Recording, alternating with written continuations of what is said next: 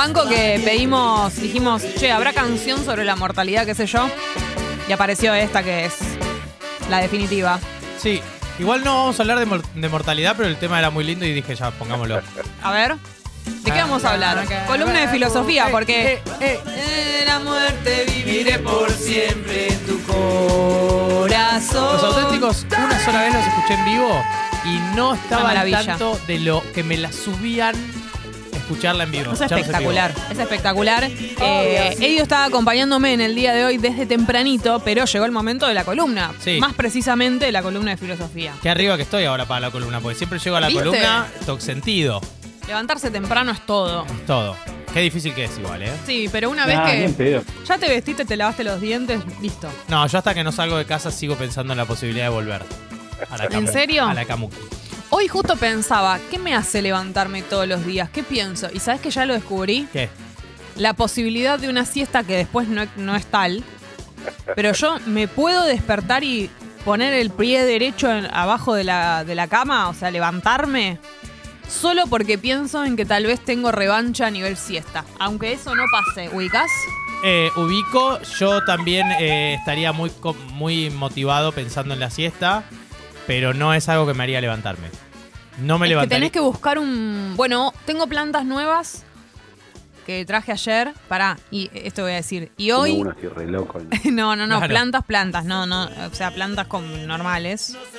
Y Normales. sabes que hoy fue uno de los motivos también, dije, ay, cierto, tengo plantas nuevas. Ahora cuando vaya al living voy a ver, porque son significativas, son muy grandes. Qué lindo.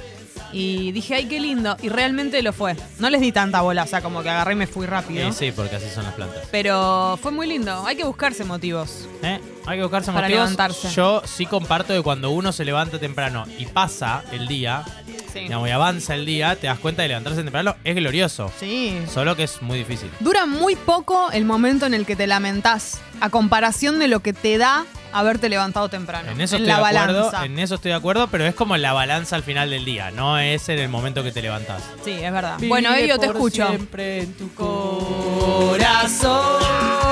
No, me la sube mucho. Cero ganas de laburar tenemos. Cero. Cero. Y Bueno, ¿qué jueves? ¿Qué querés? Sí. por siempre. Por Dios, saquemos ese estribillo, nunca lo voy a poder arrancar. Sí. Eh, el otro, la- con la Valentín, no, no, hoy no arranca la columna nunca. Con la Valentín siempre Sí. jugamos temas que haces eh, como el primer acorde y, el- y- y inmediatamente estás obligado a seguir. Oh, tipo, espectacular. ese, ay, como por ejemplo si te dijera, Por ejemplo, alguno de la mosca, tipo esa onda. claro, no, es como, eh, ah, pero no me sale ahora porque estoy escuchando este tema. Eh, Tengo uno. dale. Ta, tara, ta, ta, ta, na, tara, ta, ta, ta, ta, Claro, es algo que vos tirás y el otro inmediatamente sí, te va a contestar. Absolutamente. Es espectacular. sí. Bueno, y con la cumbia pasa un montón. Por algo suena el primer acorde. Con el meneadito pasa mucho. Pero no lo puedes tararear. No lo puedes tararear, pero es... eh, ¿Qué? Ah, que ¿Qué no pasó? Toca el cable. Te arruina la radio, Drami. ¿Vos podés creer? ¿Querés que cambie de micrófono? Y si no se te escucha, Rey. Te está cagando la carrera esta persona. ¿Ya está? ¿Ya Ahí está. perdimos el cable ese? ¿Lo maté? ¿Lo- Ah, lo es el jugué, cable, ¿Lo es el- y lo maté? Es que es de cuando vienen las, las bandas también. ¿Pero ese. qué tiene? Lo doblé un poquito. Está triste El cable no está para ser doblado. Está enojadísimo Rami. Y sí, lo arruinaste. Pero es un cablecito que se che, juega. ¿cuándo puedo ir a ver el cablecito. método? Y íbamos a ir el domingo y Martín no puede. ¿Ya volvió Robert? No, vuelve mañana. Entonces, eh, ay, ¿no puedo ir este fin de semana? Ah, ¿querés ir por fuera de, de pelotero? Sí, dale, sí, obvio. ¿puedo ir el sábado? El sábado es un día complicado. Bueno, el domingo. El domingo sí. Dale, ¿querés que te deje para vos y para tu marido? Sí. Dale. ¿Puedo? Obvio. Por siempre. Pregunta, ¿la columna se hace en algún momento? Bueno, déjanos vivir, Pupi. Bueno, bueno. ¿Qué pasa? ¿Te mandó Rami para vengarte por el cable? Déjanos vivir. Chicos, buen día. Buen día. Hola, Como justo Tinch. no puedo el domingo, ¿les puedo pedir la columna cuando se pueda? Dale. Dale, dale. Estamos tomando pedidos hasta las 12 del mediodía. Bueno, después te escribo para el domingo. La muerte viviré por siempre en tu co- Bueno, ah, y encima ahora tenemos que hablar de muertes y de vidas. no, no, de muerte no vamos a hablar. Belu, Hola, Belu. Buen día. Hola chicos. Sí. ¿La columna? La Bueno, no, paren, no, no, qué no. exigentes. Sí. Encima quieren que haya una columna. ¿Algún otro pedido? Qué- bien se escucha este micrófono. No se escuchaba nada del otro. No era el cable, no me escuché en todo el programa. Mentiroso. Yo hablé sola. Sí, Parecía que me hablé y me sí. contestaba. Hablaba- estaba con Siri todo este Una tiempo. demente. No, no entiendo. Bueno, vamos, ahora bueno, sí. iré por sí. Bueno, eh, la ética. Ética. Pum. ¿Existe la ética? En realidad, o sea, o todos cuando hablamos de ética pensamos en eh, ciertos consensos que creemos que las personas, eh, eh, que- que ciertas leyes que nos parecen generales que ordenan más o menos la convivencia de la humanidad. ¿Sí? Cuando todos decimos quiero ser ético, pensamos en estas normas universales que creemos eh, nos hacen mejores. Sí. Pero esos. Pero esos valores o esas leyes universales tienen algo que es una herencia de Kant, que es como no encontramos o como no pudimos encontrar algo parecido al bien común, como no pudimos denominar qué es lo que creemos que es un bien para todos, construimos una ética basada en evitar el mal.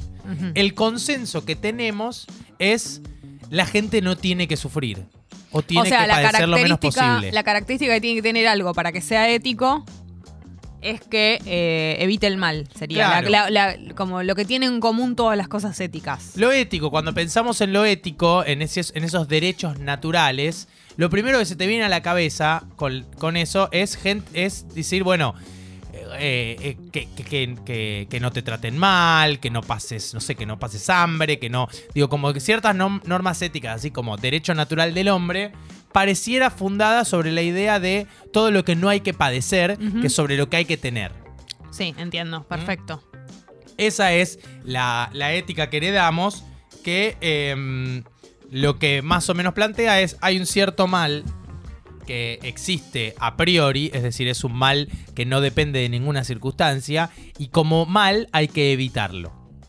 Entonces viene Badiou, que es eh, un francés del que ya hablamos, un tipo Badiou. muy moderno, Badiou, tipo que eh, eh, vivió hasta el 2005, escribió de la guerra de Irak, sí, Medianoche en París, Full Medianoche que llame. Patiu. Alain Badiou. Y dice, no me cabe esta idea de la ética, dice, porque a lo largo de la humanidad, de la historia de la humanidad, cada vez que, primero que hay algo muy, muy, muy rudimentario en la idea de el hombre como un, o del sujeto, ¿no? Vamos a decir hombre, pero persona, de Sí. la persona como alguien que padece y que como tal hay que ayudarlo a que padezca menos y que medio que todo lo que planteamos lo planteamos desde un lugar de víctima. Cada vez que yo veo que la historia trató de reducir a las personas a víctimas, las personas resi- se resistieron a esa definición. O sea, vos vas al holocausto y nadie se define como sobreviviente del holocausto. O sea, es una categoría que ordena, pero esas personas no, no se definen sobre lo que padecen, sino sobre lo que desean. Sí. Si vos hablás con ellos, sus historias siempre tienen mucho más que ver con lo que quieren hacer, con lo que quisieron hacer, con lo que pudieron hacer y con todo lo que trasciende su condición de víctima que con el solo hecho de lo que sufrieron. Entonces sería víctima, sobreviviente. ¿Y, y cuál sería el otro concepto, por ejemplo? No, lo que él dice es, yo cada vez que, que busco víctimas, la víctima cómo funciona. En el caso del holocausto, en general eh, lo que sucede es que cuando vos eh, querés eh, aniquilar o maltratar a alguien, lo reducís a una especie de animal que no tiene ningún derecho o lo que sea y lo vas a maltratar. Y yo lo que veo, dice Badiou, es que todas las personas trascienden ese, ese estado de sufrimiento. Todas las víctimas así de cosas terribles que tuvo la historia de la humanidad no se definen por su sufrimiento, se definen por su deseo, se definen por lo que quieren, por su potencia. Eso es realmente lo que tiene el hombre de inmortal, dice, en el sentido de lo infinito. ¿Qué es lo infinito en las personas? Lo que quieren hacer, lo que pueden hacer, sus ganas de transformar y sus ganas de trascender el padecimiento o el dolor, porque saben que el dolor es algo contingente. Es decir, nadie se define por lo que sufre, porque sabe que el sufrimiento es un ratito en la vida. Todos nos definimos por lo que queremos. Qué optimista ese pensamiento. Sí, es un pensamiento muy lindo. Sí, porque por más. Hay gente que igual. eh, por más de que esto no se. O sea, que vos decís no se define así. Hay gente que igual vive de esa manera. Más con el vaso más vacío que lleno, por decirlo de algún modo. Pero, pero ¿quién se define por su dolor? Mm. Cuan- Cuando vos, cuando vos con- escuchás o hablas con una persona, le preguntás quién es o le pedís que te cuente su historia, nadie te habla de mm, su dolor como lo que lo convierte eh, en quien es. Todos te dicen, oh, eh, viste, lo que quieren hacer, lo que les gustaría hacer, en qué se transformaron Mm. por ese dolor, pero no te hablan del dolor. O de... Claro, nadie, nadie se define por su tragedia, por ejemplo, Claro. sino por cómo lo atravesó. Ah, O- tienen una tragedia y te dicen, como pasó esto, me convertí en esta otra cosa, Mm. quiero hacer esta otra cosa, generé esta otra cosa. Está bien, está ese dolor, pero ese dolor, dice, es una circunstancia. Mm. Mientras que lo infinito, lo inmortal, es la transformación que hacemos o la posibilidad de transformar lo que hay en el mundo. Y esta es la gran definición que dice, si nosotros vamos a hablar de ética, Mm. nunca podemos pensar en ser éticos a partir de ahorrarle dolor a alguien. Tenemos que pensar en ser éticos a partir de buscar un bien común. Lo que creemos que es algo mejor. Dice, ¿qué es lo inmortal que tienen las personas? La búsqueda de un bien y la búsqueda de la posibilidad de transformar. Si hay algo muy único en las personas y en los humanos, que es la sensación de que lo que existe está al borde de transformarse.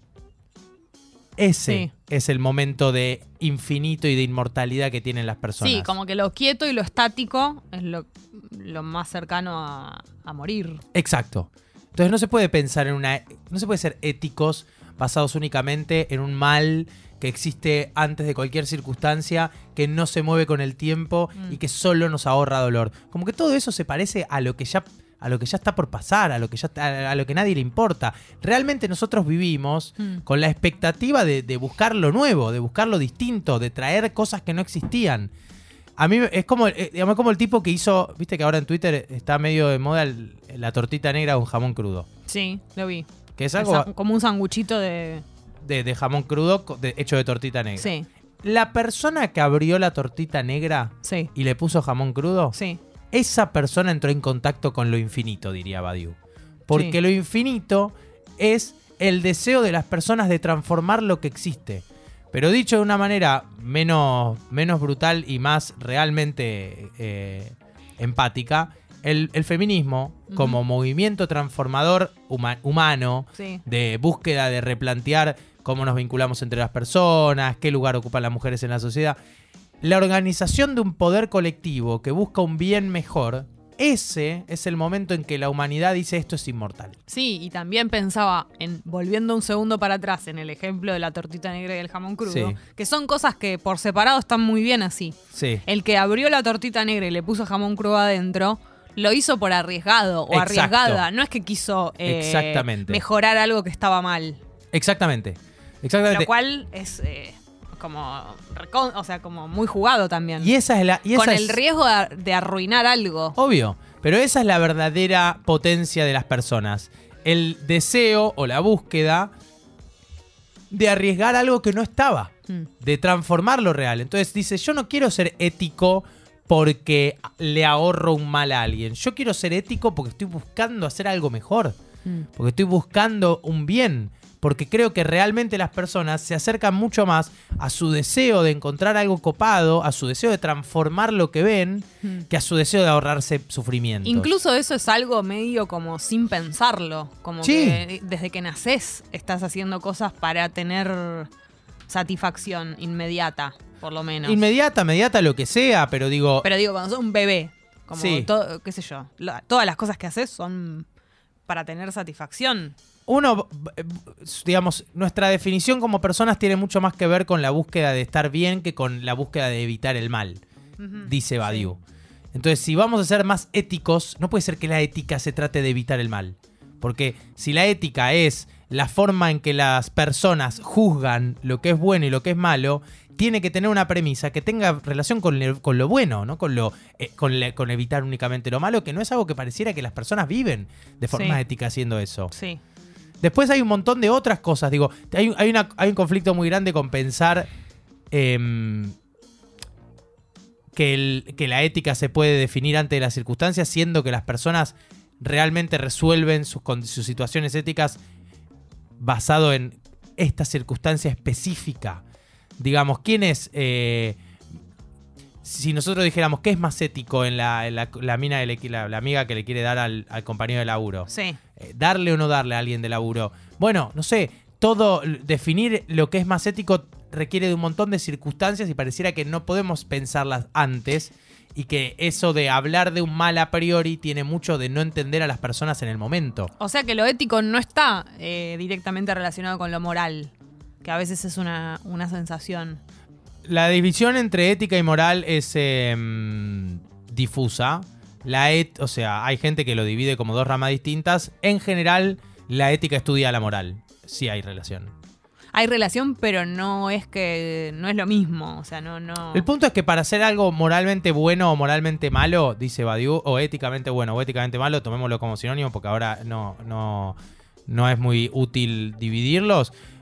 No es algo que lo que tenga sentido discutirlo antes de ver a las personas en el contexto en el que están. Sí, pero vos a veces podés, por, por esto me lo pregunto, como que vos podés hacer algo, eh, et- o sea, como moralmente ok, por ejemplo, pero capaz que desde la ética, por lo que estamos hablando, no es lo que te, te gustaría. Como ¿Cómo? que digo, no sé, por ejemplo, el caso de esta chica. Sí. Nosotros le diríamos como, no, bueno, moralmente no está bien que te le tires a tu compañero porque Sí. tu compañero de trabajo, porque te pueden echar, bla, bla, bla, bla. Pero desde la ética, por todo lo que venimos hablando, no, Ah, no si la ética es el buen, es el bien. Bueno, es que lo que él va a decir es.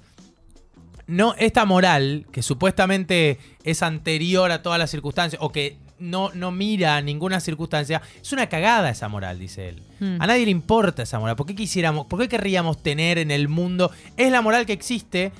O sea, sí, lo que vos decís, sí. Mm. Pero, pero ¿a quién le importa? Pero lo que él dice es, ¿por qué fundamos una moral tan lejos de las circunstancias? Si los hombres son personas que todo el tiempo eh, están en la contingencia, están resolviendo, están creando algo nuevo. Está bien, sentémonos a discutir, sentémonos incluso, dice, a pensar que ni siquiera existe la ética, Mm. que lo único que hay son personas con verdades en circunstancias específicas y que nosotros en el mejor de los casos lo que queremos es tratar de que cada uno tenga un lugar para su verdad. Tratar de estar mejor, Tratar como dice mejor. Diego, todo recitado por segunda vez en este programa. Sí, Hay mensajes, ¿querés que te los lea? por favor.